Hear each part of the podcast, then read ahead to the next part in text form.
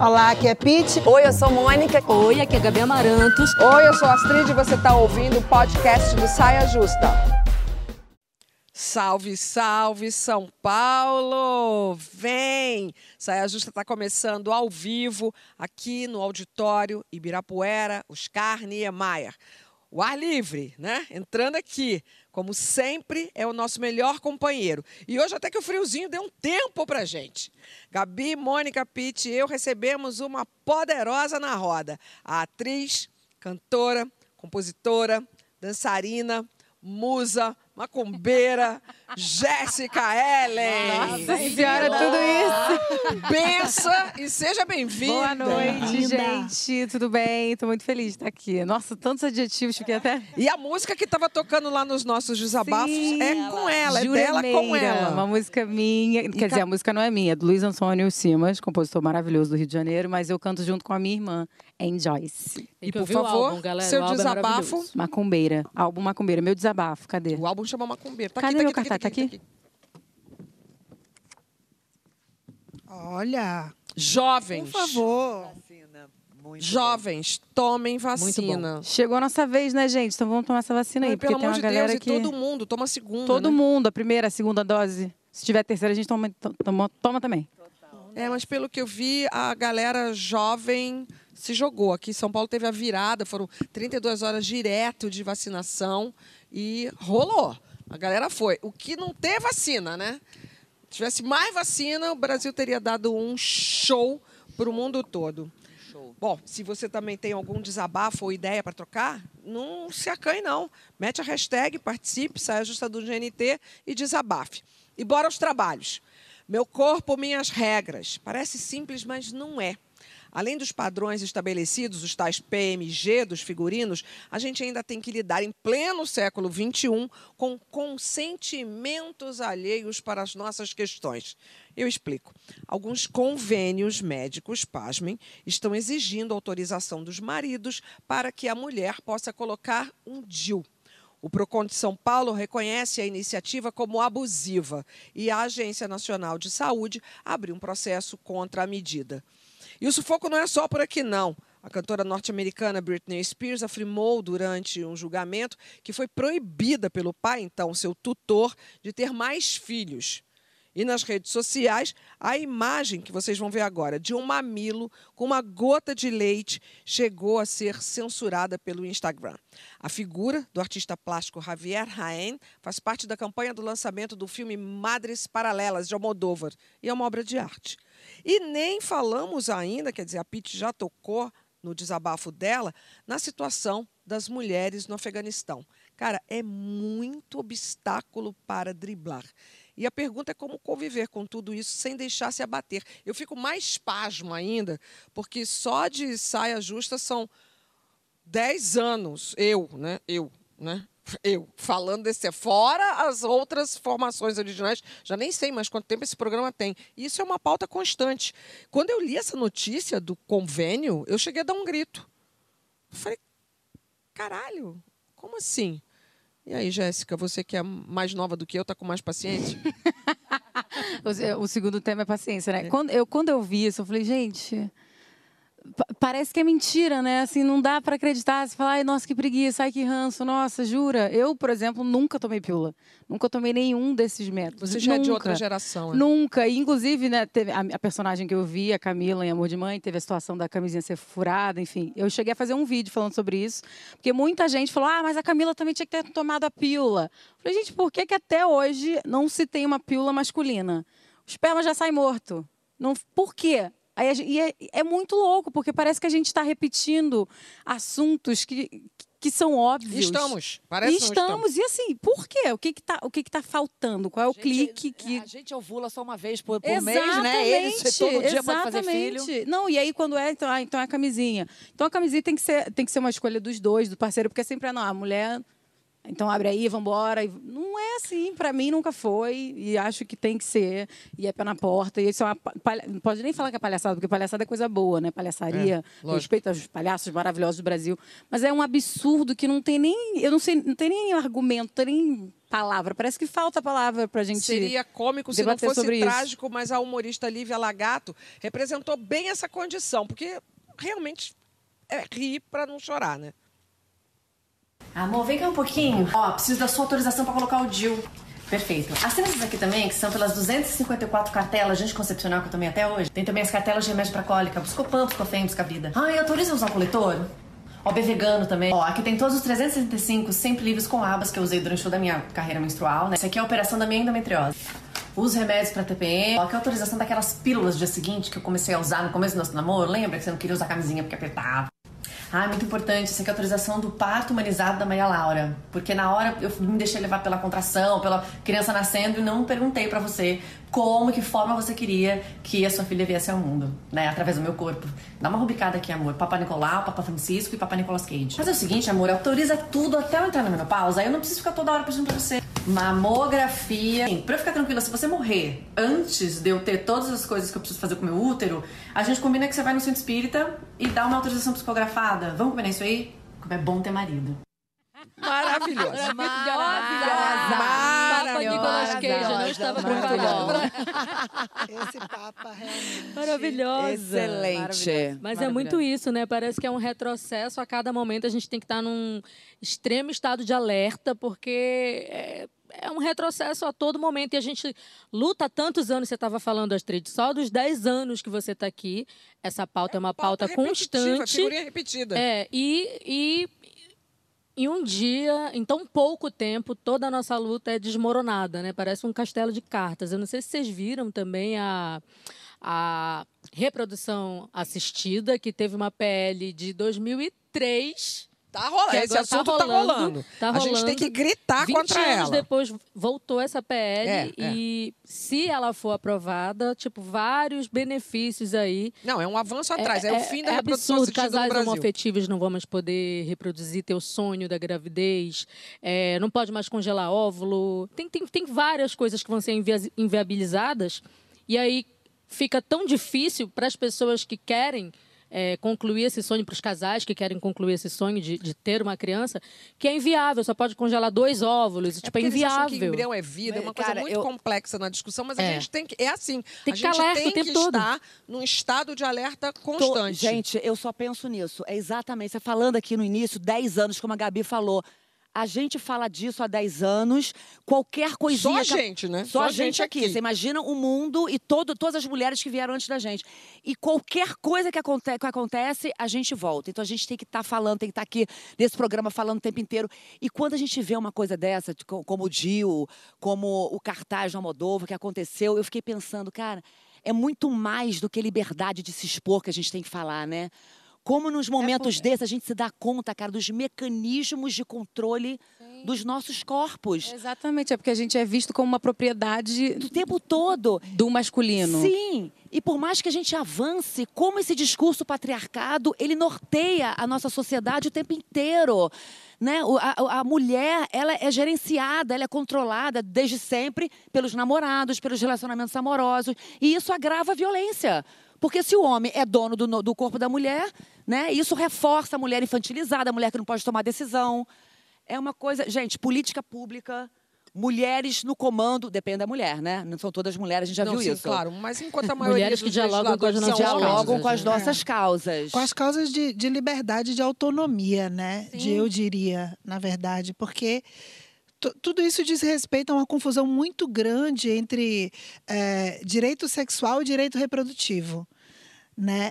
Acho que na nossa sociedade, essas ferramentas de, de controle heteronormativo, patriarcais, elas vêm sendo usadas desde sempre para manter a mulher no seguinte lugar de reprodução.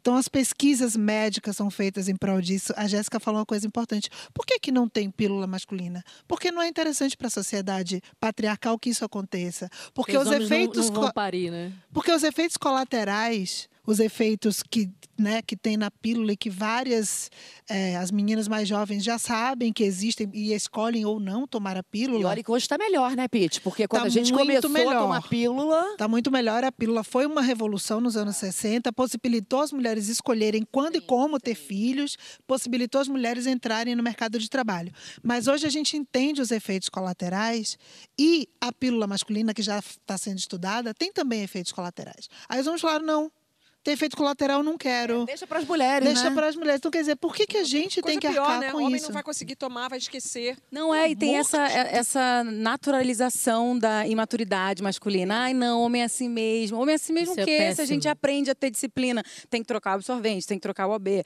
Por que, que os caras não podem aprender também? Claro. Não, Por que que tem essa coisa que não cabe mais responsabilidade como é sempre só uma feminina? resposta pronta, sabe? Assim, gente, sai da zona de conforto. Que é. um É. saco também a gente ter. A mulher não é naturalmente mais madura porque é. É porque a gente aprende, então se a gente pode aprender, os caras também têm que aprender.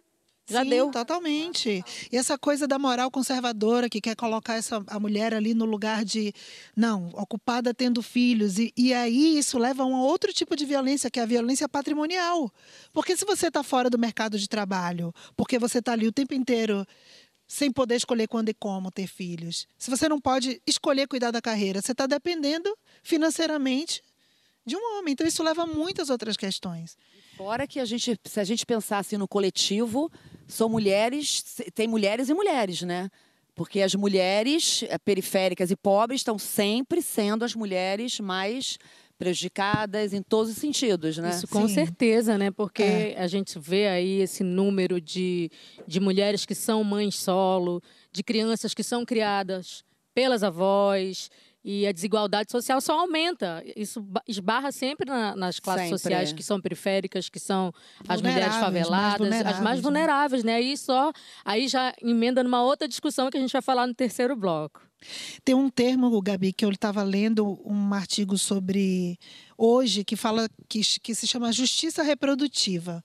É pensar sobre os direitos reprodutivos do ponto de vista interseccional, ou seja, olhando para o recorte de todas as mulheres no coletivo. Muito bom isso. É porque mudou, né? O que o feminismo propôs nos anos 60 era um feminismo muito branco, muito classe média alta. Então, acho que hoje a gente já pode discutir os direitos reprodutivos olhando para essa gama, né, de De- de- dessa diferenciação das mulheres. Basta a gente lembrar do aborto, gente. Quem sempre sofre com o aborto é a mulher pobre, né? Que vai fazer de uma forma clandestina. Total. Então, é, é colocar essas mulheres nesses lugares diferenciados. Não, e né? pensar que é o seguinte, ter direito é ter poder. Né? Essa é a grande questão. Então, assim, a Marilena Chauí falou uma coisa massa, que ela fala assim, na sociedade brasileira, a maioria está desprovida de direitos porque está desprovida de poder. E, esse, e o poder, ele não é algo concedido. Ele é algo conquistado e conservado. Aí, no nosso caso, é conquistado a marra, A chutando a porta, falando, meu irmão, bagulho é assim, não tem mais pra onde correr. volta, querido. É, exato. A gente tem que ter mulheres cada vez mais que ocupem os lugares de, de decisão, né? É, de mulheres políticas públicas para isso. Sim, com certeza. mulheres Foi que nos falei representam, agora. né? A maioria dos congressistas são homens. Sim, como é que eles vão legislar sobre os Sendo nossos... que a maioria da população é, é mulher. Então, a gente está com essa responsa na mão. Eu digo que as eleições do, que vêm aí são nossas, são das mulheres. Da mulher e muito da mulher negra, que também Sim. são a maioria. E nós estamos prontas para isso. Penso que é uma mistura de, de, de ideologia de conversa, dessa, desse tipo de roda de conversa com as políticas públicas, porque surge muito daí também, né? Dessa demanda de se conversar, de se tocar nesse assunto. E aí transmitir isso para a esfera do poder público, porque você faz política no dia a dia também, né? Sim, claro. O que a Sim. gente está fazendo aqui é política. É, a política para a isso é gente falando poder para conquistar... todas as mulheres agora, tipo, alerta vermelho. Se esse é o seu plano de saúde, pula fora. Porque teve plano de saúde que reconheceu o erro Um e absurdo, falou, né, que é isso. não, não, aqui não, vamos mudar. Mas teve plano de saúde que, tipo, a reportagem da Folha de São Paulo telefonou e até agora está esperando a resposta. Que é uma não resposta que esse Brasil agora, não Que é uma aguento mais o resposta, William né? Bonner falar. Que é uma resposta. Não tivemos que é uma resposta. resposta total. Total, Assim, né? quem- se você não se posiciona, você também está se posicionando. Com certeza. Se você não Total. se posiciona, você, você, você vai ser posicionado. Então, a não resposta é uma resposta Sim, também. senhora. Vem cá. A pílula anticoncepcional, já citada aqui, faz 61 anos. uma senhora que chegou para mudar a relação de sexo e maternidade. A mulher ficou mesmo mais livre? Filosofa aí Rita Von Hunt.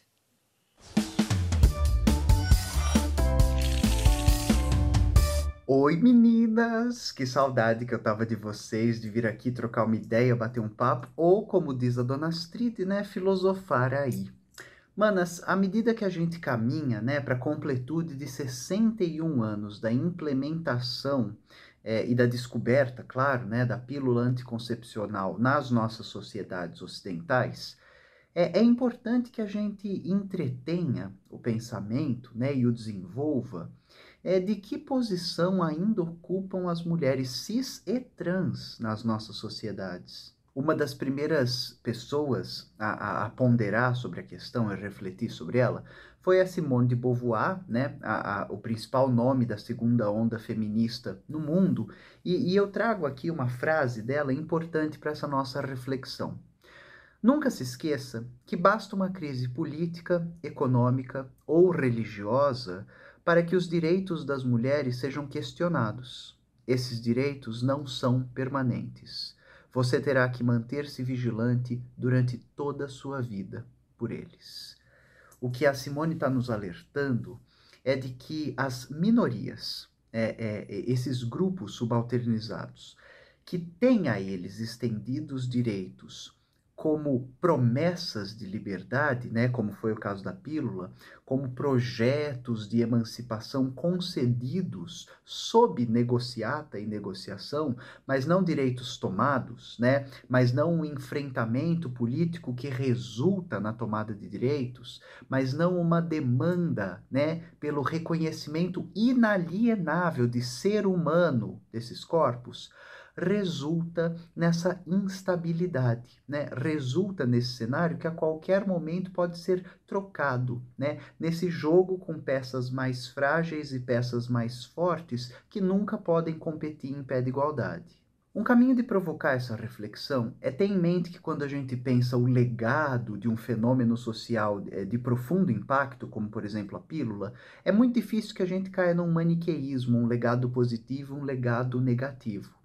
O mais produtivo é que a gente vá por um caminho de entender que texto depende de contexto e que leitura é resultado de projeto político.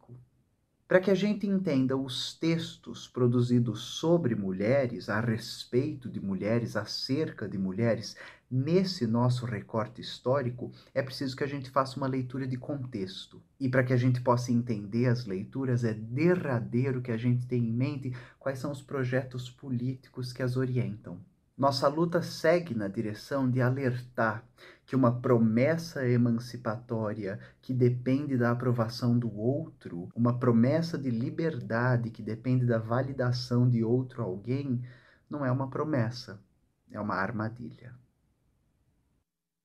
Muito maravilhosa, né? Resumiu muito isso, sobre bem. a conservação desse poder, né? É. exa- exatamente o que a gente estava falando, assim. A pílula representou essa revolução e agora tem essa questão é, das mulheres mais jovens se colocarem e entenderem que não é tão maniqueísta assim como ela é, coloca, né?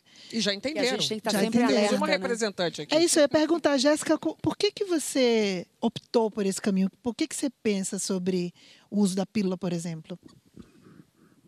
Cara, mi- primeiro que assim, a minha família é uma família de muitas mulheres, né? Eu tenho muitas tias, muitas primas. A minha mãe é a mais velha, né, de todos os dos filhos que a minha avó teve. Então eu sempre fui educada primeiro a usar camisinha quando eu começasse a minha minha vida sexual ativa por conta das doenças. Eu tinha pavor de engravidar fora da hora. Pavor, porque eu tinha um monte de coisa para fazer e a, a maioria das meninas da minha volta, né? Eu sou da Rocinha, todas, assim, eu, eu lembro que, assim, eu brincava muito com uma menina que tinha o mesmo nome que eu, a Jéssica. Eu tinha 10, ela tinha 15. Quando, eh, 15 não, 14, ela era 5 anos mais velha que eu. Quando ela fez 15 anos, ela ganhou um churrasco da família e ela já ia morar com o namorado. E eu pensei, meu Deus, eu tenho 10 anos de idade, eu nem beijei na boca ainda. Quando eu comecei a fazer teatro, quando eu comecei a ter outras experiências para além daquela realidade, eu falei, gente, a Jéssica é uma criança. Eu também sou uma criança. Tá, tá, tá tudo errado. Né? E a minha mãe sempre me educou nesse sentido, ó, primeiro, proteja o seu corpo, seu corpo é sagrado, se cuida não só para não produzir né, uma criança, uma vida que você não planejou, mas para se preservar, para se cuidar. E ela sempre falou: ah, não, quer, não quer usar camisinha, então tem que estudar. Minha mãe é, é muito louca, assim, minha mãe é empregada doméstica, só estudou até a quarta série, mas tem uma sabedoria que eu falo que é ancestral, assim, que é muito yeah. do nosso povo, do candomblé, da galera da Umbanda. Porque ela não teve tempo hábil para estudar, mas ela detém do conhecimento. É a vida, né? A Exatamente. da vida. É, é, é então, assim, ela sempre, sempre foi muito real. Assim, e eu, imagina, eu, de todas, de todas as meninas meninas da minha escola, das meninas que eu convivia, eu perdi minha virgindade muito tarde, assim, quase fazendo 20 anos. Ou seja, tem pouco tempo. A última, né?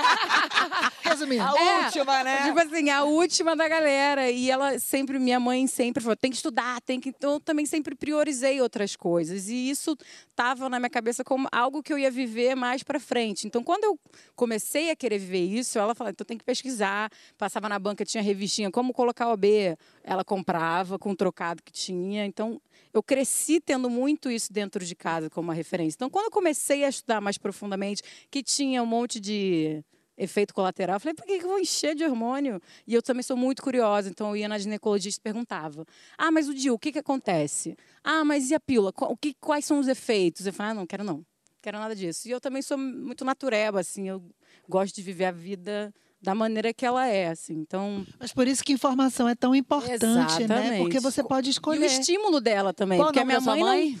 a minha mãe é Nilma. Beijo, mãe. Maravilhosa, Nilma. Dona Nilma.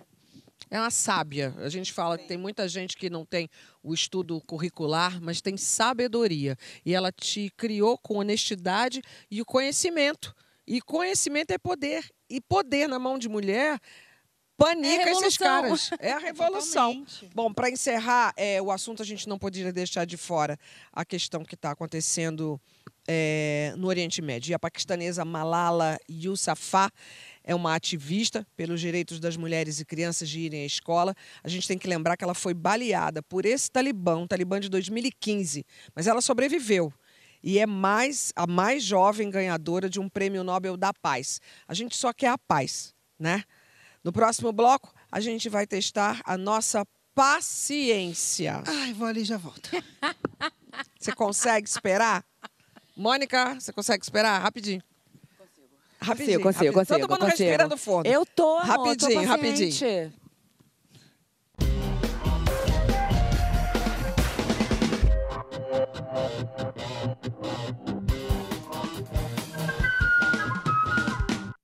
Estamos de volta com o nosso Saia Justa de hoje com a Jéssica Ellen, que declarou em seu perfil no Instagram, que a gente acompanha, que a paciência é uma das coisas que precisa desenvolver. Ô, Jéssica, eu vou te falar. Paciência é uma dádiva. Eu sou muito impaciente. E, e é possível aprender. Não. Eu vou fazer uma pergunta maravilhosa, quer ver? Ai, Qual o seu signo? Gêmeos. Não entendi nada. Eu só entendo quando é Ares. A pessoa só faz. Se fosse ariana, eu ia entender, mas gêmeos eu não entendi. Não, mas posso falar? É, A minha, a minha falta de. Eu vou desenvolver, tá, gente? Vai. Sou novinha até. Vou desenvolver, sou, tenho fé. Mas a minha falta de paciência acho que tem muito a ver com o que o Emicida fala no amarelo, sabe? Assim, o tempo é para ontem. Eu, eu não tenho tempo a perder. Então, assim, eu fiz o meu primeiro CD já pensando na ideia do terceiro, porque eu tenho que deixar coisa no mundo. A sensação que eu tenho é essa, sabe?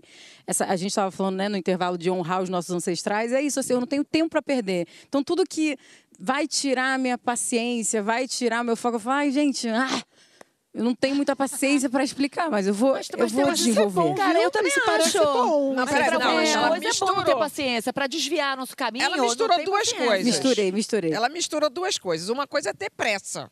A outra coisa é não ter paciência. Parece, Não, parece mas- uma urgência saudável. Mas é Sim. porque a fal- na pressa também a gente tem pouca paciência com o tempo do outro. Então eu sei que tem uma Tá. parte dentro de Ah, sim, mim que eu tenho sim, que sim. desenvolver. De falar, assim, sei lá, eu explico uma ideia, eu falo, ah, é assim assado. Aí a pessoa não entende. Aí eu explico de novo. Então, a tua falta de paciência tem... Com quem não assim, tem o mesmo tem. ritmo que você. É, eu sofro é, um pouco mas isso eu sei também. que isso não é saudável 100%, Não. assim, não. Tem uma filosofia é, é oriental bom que fala o seguinte, que se você, numa hora de raiva, de, né, você conseguir ter paciência, você vai ter 100 dias de alegria. Quem falou isso? É uma filosofia oriental, gente. Não sei se eu tô falando certo, mas é mais Mas ou é menos isso. Mas tá bom, tá. Se você tiver aí. um momento de paciência, naquele momento de raiva, você terá 100 dias sem tristeza. Nossa, então eu tô muito no lucro. Tô muito no Porque lucro. você é Tá, você é paciente. Você tá, amiga? Não, Você eu não engole- sou não, mas eu tenho filho. Ah, Entendeu? Filho pequeno. Filho pequeno. E aí eu recomendo para quem é impaciente. assim, voltando nos direitos reprodutivos, é problema seu se você não quiser, querer, não querer, tá tudo certo, tá, gente? Mas vamos combinar, quem tem filho sabe, Sim. que é um exercício, né, Astrid? É, se eu fosse colocar na roda aqui o que que. Né, eu vou fazer essa pergunta para você, mas eu vou começar respondendo. O que, que me tira a paciência? É claro que a ignorância me tira a paciência. É claro que semana passada, uma pessoa do meu convívio pessoal falar para mim que não vai tomar vacina porque. Ah, sei lá, né?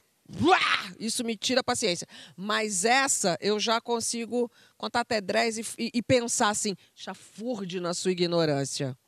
Mas com a criança, eu não sei o que acontece, que quando eu vejo, eu falo, puta que eu pariu, Gabriel, de novo não! Mas eu acho que a gente. Mas quem foi que falou hoje? Eu Você, né? falei porque eu acho que a gente perde a paciência muito rápido com pessoas da nossa intimidade, que a gente tem certeza Isso daquele é um amor. exercício que a gente tem que fazer, né? e eu concordo. Então, pessoas que convivem com a gente, filho, marido, enfim, mãe, quem convive com a gente, a gente tende a perder mais a paciência, porque eu acho que a gente acha que é um amor incondicional, a gente fica à vontade, a gente acha que não vai ter nenhum dano, né? Sim. Agora, eu acho que a paciência é um pouquinho que a gente vai adquirindo com o tempo. Você vê que a criança ela é impaciente. Criança, quando tá com fome, chora.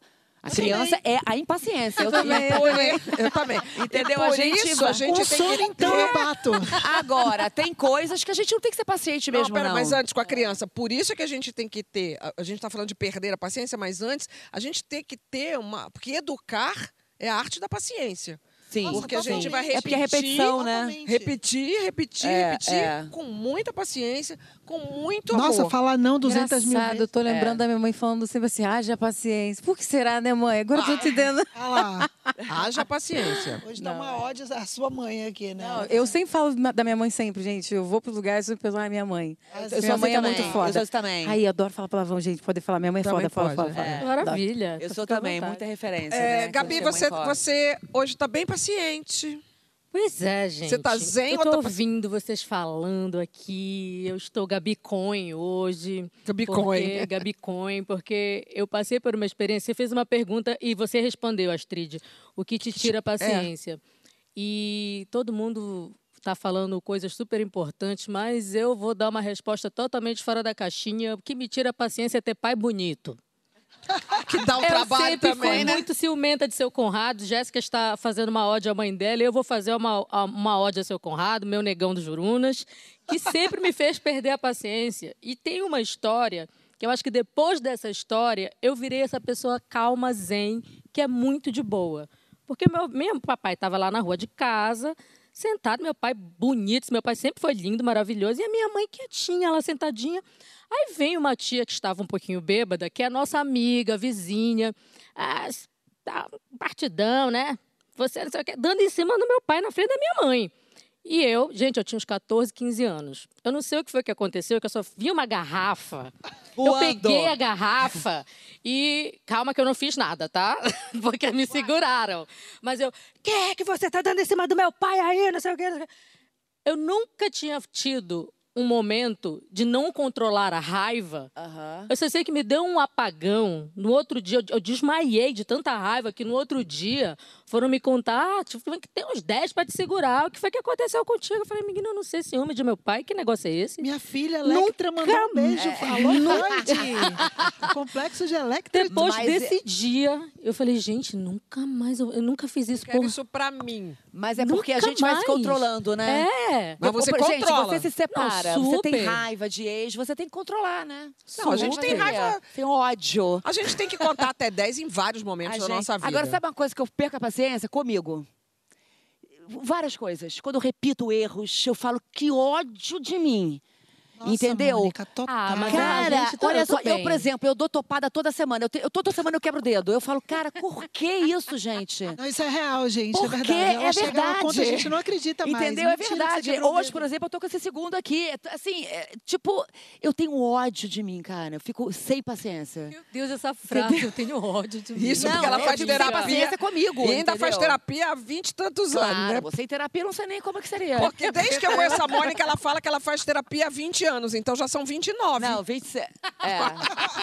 Olha essa matemática aí. Toda analisada, caramba, meu amor. 27 A mulher anos, analisada. é verdade. 27 anos Mais de de terapia. 27, menino.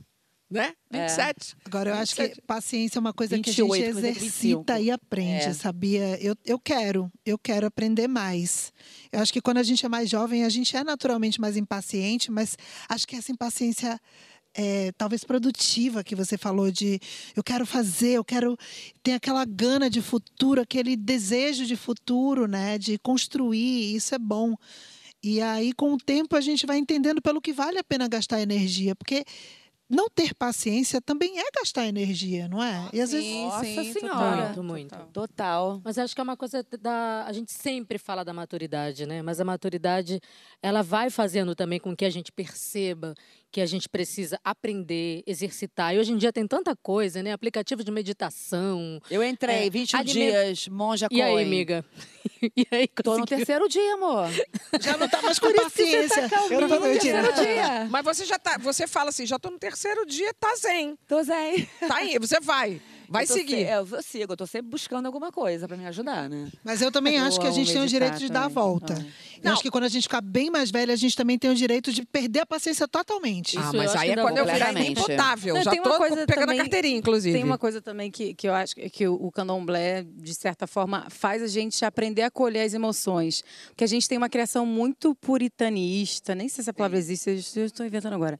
Puritana. Do- É. Puritana, do cristianismo, da coisa da. Sim, sentiu sim. culpa, ai, É. sentiu É não sei o quê. Não, amor, o Xangô tá com raiva, queimou uma cidade inteira, o Xum ficou com raiva que a outra fez não sei o quê. Foi lá e Foi deu. lá e deu a- a- o troco. E, e os, os orixás ensinam pra gente que as emoções precisam ser sentidas. Não é que você não vai sentir raiva, não vai sentir inveja, não- mas você tem que aprender a colher aquilo dentro de você e transformar o que vem. Porque essa coisa também de sentido. Quem negar diz isso o- também é Dalai Lama. ia Inclusive, escreveu agora, um livro. não existe, maravilhoso, né? A gente né? sente raiva, a gente virtude sente da raiva, não é isso? Dalai É, Lama você escreveu um livro chamado A. Virtude da Raiva. É. E ele mostra pra gente no livro que a paciência pode ser uma virtude. A paciência é uma E as virtude. paixões, isso, É, nossa, total. e, E a e raiva nesse também, e a raiva livro, também. Ele, ele fala de, um- de uma autorização que a gente tem de identificar o- o- o sentimento, elaborar o sentimento e, a partir daí, tomar uma atitude. Eu vou contar até 10, na verdade. Então, agora eu, Ou até mil. Agora, para fazer mais uma pergunta, eu quero saber quando é que a paciência é aliada e quando ela vira. é, e quando também ela pode ser, é, se transformar numa passividade que vai atrapalhar. Sim, Porque isso é também super ser importante. muito paciente vai ter outro que vai vir aqui, aí, uau, em cima de você. Tem momentos Começa que a aí. gente precisa perder, né, a paciência. Acho que diante disso que você falou, ignorância, injustiça, é para perder mesmo a paciência. Não dá para se conformar com esse Brasil que a gente está vivendo. Acho que Sim. nesse momento, Eu acho. é esse momento é acho o de que- perder é, a paciência. E o é. momento de você manter e usar essa paciência de controle emocional, para inteligência emocional, é no momento que você está vendo que é uma coisa que está te fazendo mal. Sim. A gente falando agora sobre o feminismo, do estado de alerta. É estar em alerta o tempo inteiro para tudo, mas não deixar isso danificar os sentimentos. Que Tem uma nesse- linha tênue aí. É, não, Mas é é- que é nesse possível. quesito É, não dá e ter esse governo, paciência. eles testam a paciência da gente. Cada dia é uma cortina Ele de é, fumaça. testa a paciência, mas para isso eu tenho paciência, não tem É, problema. realmente não dá para ter paciência com racismo, com a violência, é, entendeu? Isso aí não dá. É, é- é você ser cúmplice, você ser paciente, ficar quieto. Martin Luther King, como, como que é aquela frase É que assim, não é maravilhosa? ser paciente e ficar Não quieto, me- é você ser Deixa paciente para ter a sabedoria de ficar lá. Eles ficam provocando, eles ficam dando Pra porrada. você se calar. E eu vou... Não pode calar. A frase que eu ia falar é a frase, né? Não me, não me importo com o grito do mal, e sim com o silêncio dos bons. Então, assim, é você. Sobre isso hoje. é, não dá para se calar diante de. Não dá para não para ter paciência Hoje, diante por de. exemplo, perdi a paciência. Cheguei aqui cedo em São Paulo, fui fazer o quê? Fui almoçar no Oscar Freire com meu boy, gato. Dan, beijo, meu amor. A gente chegou no restaurante que estava relativamente não cheio. Tava, tinha umas quatro mesas ocupadas e umas cinco para limpar. A gente chegou e falou: ah, tem mesa, pode sentar. A gente sentou e a gente ficou esperando o atendimento. O garçom veio e limpou todas as mesas vazias. Só a gente de preto no restaurante. Aí o Danilo já ficou se coçando. Falei, calma, amor, respira, vamos lá. Oi, a gente ficou assim, ó. Amor, né? Oi, Moço, a gente não vai ser atendido, senhor. não. Aí o gerente chegou e falei, então, amor, a gente tá aqui, a gente só quer comer, só quer almoçar. Os únicos pretos do restaurante, você fala, como é que não perde a paciência com um negócio desse? Agora, a paciência deve ser cultivada quando, sei lá, eu estou num trabalho e é a questão do tempo do outro. Porque o meu tempo é o meu, que também eh, eu preciso também me adequar às outras pessoas. Agora, tem coisa que não, não, não, tem, não tem espaço mais, né? E aí? Você está certíssimo. Vem cá. Ai, uma coisa boa da firma. Já está no ar o Criança Esperança 2021, que nesses 36 anos já levantou mais de 420 milhões para 6 mil projetos voltados às crianças e adolescentes. E eu já tive oportunidade de conhecer alguns.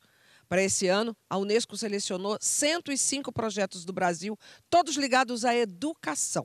Você pode doar quanto quiser através agora de um Pix ou pelo site. Tá tudo aqui escrito aqui embaixo. É bem facinho. E tem também o telefone que você já conhece. É só ligar para doar R$ 7,00 0500 2021 007, para doar R$ 20,00 0500 2021 020 e para doar R$ 40,00 0500 2021 040. Bora participar? No próximo bloco, boas energias aqui no palco do auditório Oscar Niemeyer. Vai interagindo com a gente. A hashtag é Saia Justa no GNT.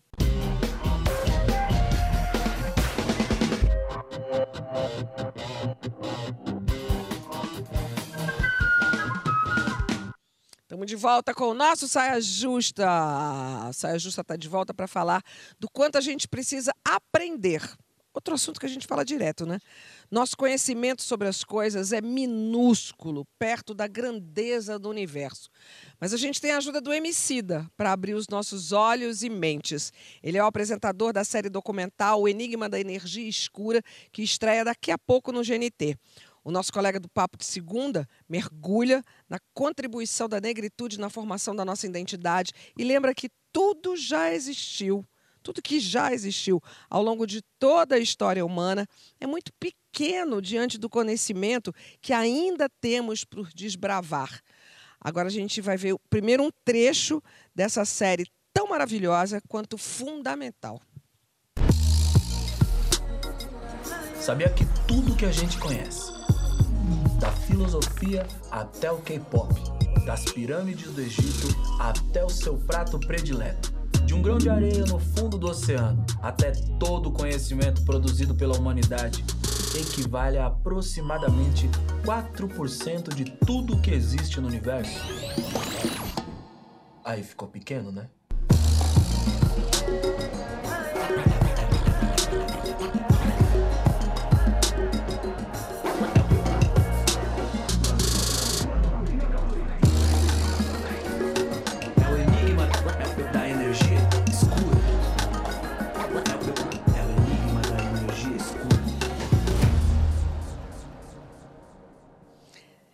Essa série, eu só queria falar, quero falar duas coisas ao longo desse papo aqui da gente. Mas o primeiro é fazer uma campanha, um apelo, porque eu quero ver essa série no currículo de todas as escolas brasileiras públicas e particulares. E eu queria muito que todo mundo, principalmente o povo branco, fizesse esse favor para você mesmo, que é buscar conhecimento. Eu aprendi tanto, eu aprendo tanto com o Emicida. Eu chamo Emicida de meu pequeno Buda. Agora eu vou acrescentar professor, porque ele tem uma didática, o menino, que é maravilhosa. Bom, Jéssica, a gente vê durante ah, o documentário e o Emicida busca a gente para isso. A pergunta é: o que que você vê hoje? Sempre teve aí, sempre teve aí dentro de você, mas hoje você reconhece que demorou a se dar conta, mas se deu conta. Nossa, tem tanta coisa, né? Cada ser humano é um universo à parte. Tem muita coisa, mas uma que eu percebo muito são. é, que eu falei um pouco no início dessas minhas inquietações, meu desejo de criar. Eu sempre tive muita ideia, mas eu não tinha recurso para realizar as coisas. E aí hoje agora começa a ter recurso, você começa a criar um monte de coisa e você vê que quando você cria, na verdade, vem uma outra eu me identifico muito com, com essa inquietude assim do MC. Eu acho que ele é um, um, artista que provoca muito a sociedade, né? E você falou da didática dele. Além dele ter uma didática muito foda, ele tem a, a, a parte plástica, bonita, né? Artística. Uhum, uhum. É muito lindo, assim. Eu acho foda.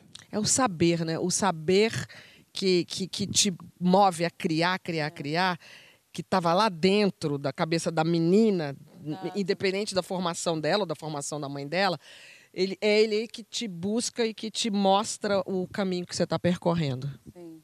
Você sabe que Isso é na é hora que você estava contando a história do restaurante hoje, que você foi, eu fiquei pensando exatamente no que a Astrid falou agora no início. Tipo, eu, eu, como eu vi, né, esse, esse, primeiro episódio, você contando a história, eu falei, meu Deus, como essa pessoa do restaurante tem que ver esse documentário? Eu fiquei aqui pensando, porque realmente, assim, tinha que estar nas escolas. Astrid, eu pensei nisso também tinha que estar nas escolas, porque assim é, é, é didático, ele é bonito, ele é importante para a gente entender essa nossa formação eurocêntrica, para a gente entender esse racismo estrutural, para a gente entender a nossa educação formal que fortaleceu essa cultura eurocêntrica que a gente reproduz.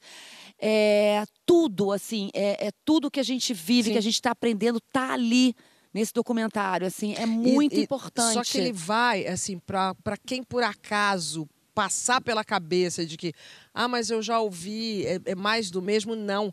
Ele nos provoca é a sair dessa superfície, a sair do raso, a sair do lugar comum e mergulhar. Porque uma série de pessoas vão passar, são cinco episódios, eu acho, né, Paty? Acho que são cinco, é.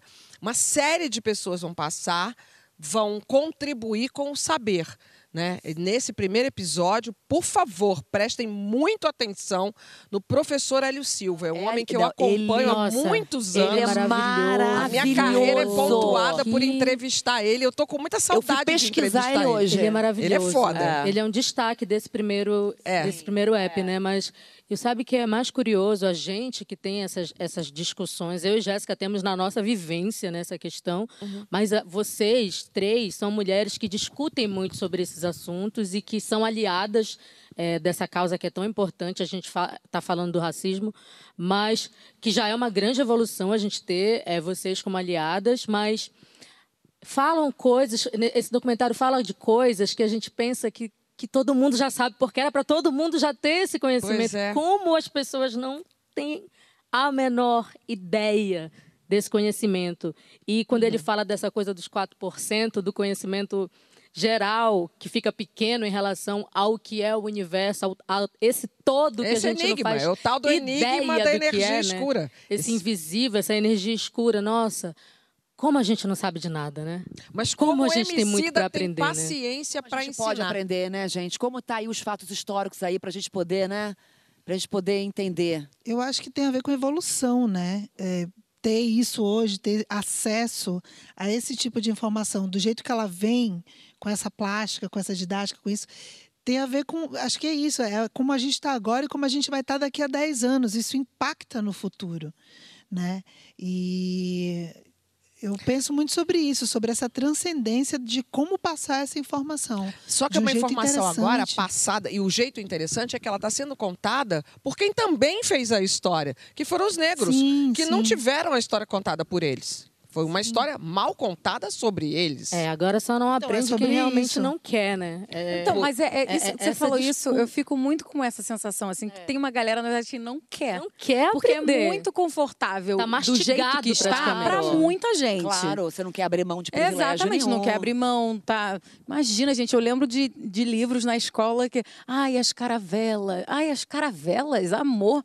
Na, no, no livro que eu estudei na escola, tinha duas páginas de como foi a ditadura no Brasil até hoje não se sabe exatamente como foi. Sim. E há quem diga que não teve. Sim.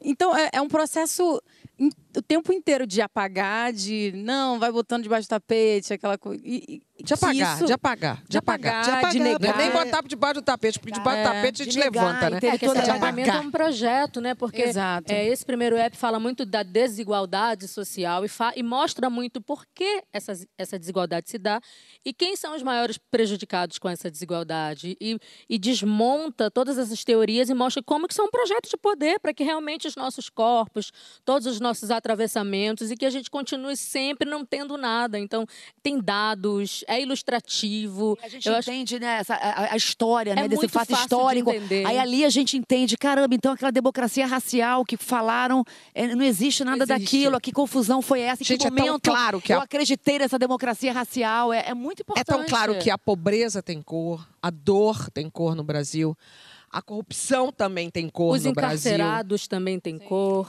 Jéssica, eu queria perguntar para Jéssica, acho que eu nunca perguntei isso para você também, Gabi. Quando é que você se deu conta do racismo? Com que idade aconteceu alguma coisa? Essa pergunta é uma pergunta que tira minha paciência. Não, é porque é, é, é sempre nesse. Isso é uma coisa que me incomoda muito, assim, que é sempre nesse viés de. Ai, quando foi a primeira vez? E eu sempre rebato ela para a sociedade. Assim, ai, quando que foi que você foi racista? Quando foi a última memória, a última sensação de. No caso de Passou, segurou a bolsa. Porque desde criança eu tenho essa consciência. Mas de não, que eu é sou que uma- Jamila fala Deixa- exatamente deixa eu o te- dia que Deixa ela eu refazer sentiu... a pergunta. Posso refazer a pergunta? É uma, é uma mãe, uma mãe de um menino preto que quer saber isso. Meu filho não foi criado na Rocinha. Meu filho é um menino cheio dos privilégios. Então eu sei o dia, e como mulher branca que visualizou a cena, eu sei o dia, eu sei a hora, eu sei a roupa que a mulher estava vestida, eu sei a cor da roupa que estava o Gabriel, a cor da minha roupa. Por isso que eu te perguntei, para saber se há alguma diferença entre um menino privilegiado preto, que só veio a sentir isso com 13 anos de idade, que foi a primeira vez, e uma menina que foi criada dentro da Rocinha. Eu não sei, eu acho que não, porque, assim, eu, eu, eu tenho essa memória desde muito nova. A, memória que eu tenho é: a professora chegou na turma, eu devia estar na segunda série. Segunda série, sei lá, nem sei quantos anos, oito, Segunda sete. série deve ter. Por aí, Oito. bem novinha, Oito. muito criança. Ai, vai ter um desfile de moda. Quem quer participar? Todo mundo. É, é, não sei o quê. Eu fui uma das primeiras a gritar, levantei a mão, ela me pegou, pegou mais umas duas. A gente desceu super animada. Aí ela, a gente conversou com a diretora, como que ia ser o desfile de moda, não sei o quê. Um dia depois, no dia seguinte, ela chegou. Gente, então, preciso comunicar a turma, vou ter que escolher novas pessoas e tal. E ch- chamou duas menininhas brancas para ser as meninas de desfilar daquela turma. Eu cheguei pra, em casa com minha mãe e falei, mãe, aconteceu isso. Ela percebeu que eu estava meio triste. O que, que aconteceu? O que aconteceu na escola? Não sei o que lá. E eu contei a situação. E ela, ela falou assim, ah, como que eram as meninas? Eu falei, ah, foi a Nayara e a Renata. Sei lá, nem lembro se eram esses nomes. Sim. E ela sabe quem são as minhas coleguinhas, Sim. né? Ela falou assim, é porque elas são brancas, minha filha. Eu falei, caraca, é, bom como que é cruel, assim, a gente desde nova viver esse tipo de coisa. Então, é como, como criar autoestima para essas crianças para responderem esse tipo Responde de isso. situação. Responde essa pergunta aí. Não sei, ainda não tenho filho. Mas Não, como mas- ela te criou? Desse jeito que eu tô vendo. Dessa maneira consciente de denúncia, eu tenho uma fala que é muito de denúncia, que eu reconheço que é uma coisa muito natural, assim, minha. Que às vezes eu até falo assim, ai, Jéssica, cala a boca, fica quieta. É a falta de paciência. Não, calma aí, Você que vê é desde o falta de início, quando ela vira pra você, pra você e fala, porque são brancas, ela já tá levando uma É, realidade pra você enfrentar. exatamente, Tá dando a real, é. exatamente. Não tá falando minha filha, é si mesmo. Da próxima É. vez vai ser você. Agora, a Djamila tem um depoimento que ela fala também que se, se percebeu quando foi para a primeira sensação, é, a experiência dela foi na escola. Eu lembro disso, não sei se é exatamente agora. Vocês lembram disso no livro dela? É, inclusive, ela você fala. falando, Mônica, é, eu sei essa história da Djamila porque foi a- exatamente a mesma história que aconteceu comigo na escola, festa junina, o menino que foi escolhido para dançar, aquela coisa de dancinha de, de Sim, sala de aula, quadrilha. e os meninos não queriam dançar comigo. Eu nunca era escolhida, até que teve uma hora que a professora falou: não, você lembra o nome do garoto, vou falar, Fábio. Fábio, você vai dançar com ela. E ele, quero dançar com ela, não sei o quê. Essa preta suja, não sei o quê, não sei o quê. E eu, e eu tipo, uma criança que devia ter uns seis, sete anos. Inclusive, eu tenho uma foto da, da- desse dia que eu tô ali dançando, mas muito triste, Sim. porque no meu convívio, a minha família é preta, eu sou de um bairro de periferia. Com a minha família, ninguém nunca tinha falado isso para mim. Mas no convívio da escola, eu ouvi pela primeira vez alguém falar que meu cabelo era ruim, que, que o meu cheiro era ruim, que, que a cor da minha pele era ruim e que ele não queria ficar perto Vocês de mim. acham que isso E aí mudou? o exercício assim, cadê E é, esse Fábio? é. Pergunta pra esse Fábio. Pois o que, é. que a mãe desse Então, Fábio isso que a contou pra ele, isso- isso entendeu? que- É isso, porque uma criança da mesma idade que você tinha, do nada vai falar que não quer dançar com você. É, por porque isso que esse- esse aprendeu em algum documentário lugar, e- com e- alguém. Mas antes de você falar do documentário, e me- você acha que melhorou? Porque hoje você tem um filho que vai à escola. Eu- tenho, eu tenho, Astrid, isso é muito pessoal, mas eu vou, eu vou tentar falar de uma forma que não para não expor. A Pete conhece as minhas crianças e a minha mais velha, ela está começando a ter problemas na escola porque ela estuda numa escola muito branca, mas eu quero que ela frequente esses espaços e que ela tenha melhor educação. Mas está acontecendo alguma coisa que não sei, ela chega, as crianças riem, tem uma parada acontecendo, tem racismo acontecendo na escola e a gente vai tomar as nossas providências. Agora eu quero exaltar essa atitude da Jéssica, porque é importante, quando a gente é perguntada, a gente devolver também para a sociedade. Tipo, e quando você cometeu racismo pela primeira vez? Sabe? É muito importante a gente trazer essa reflexão, porque, na boa, a gente está cansado de ter que falar das nossas dores, sabe? A, a sociedade precisa refletir, parar para pensar quando eu reproduzi, quando eu fui racista. O meu filho pode estar fazendo a mesma coisa que a Gabi contou. é, a minha filha pode estar sendo a menina que foi escolhida no lugar da Jéssica. E como é que eu vou preparar essas crianças para lidarem com essa situação, para a gente poder erradicar esse racismo, sabe? Dando ao documentário do Emicida que vai estrear daqui a pouquinho Também. no É um- colo é, um da caminho. pessoa. Queria que fosse só esse, mas é um caminho maravilhoso. É um caminho maravilhoso Todo porque que o. Emicida é, um, é uma liderança muito importante dentro do movimento negro, uma liderança incrível, jovem, potente, e ele tem essa paciência. É inacreditável o, seguinte, poder de comunicação, é carisma e empatia dele. Porque, como a Jéssica falou, né? Por que, que a gente aprendeu isso nos nossos livros? Porque os donos da prensa, quem escreveu a história era, é um determinado grupo de pessoas. Se a gente muda, quem conta a história, a gente muda a história.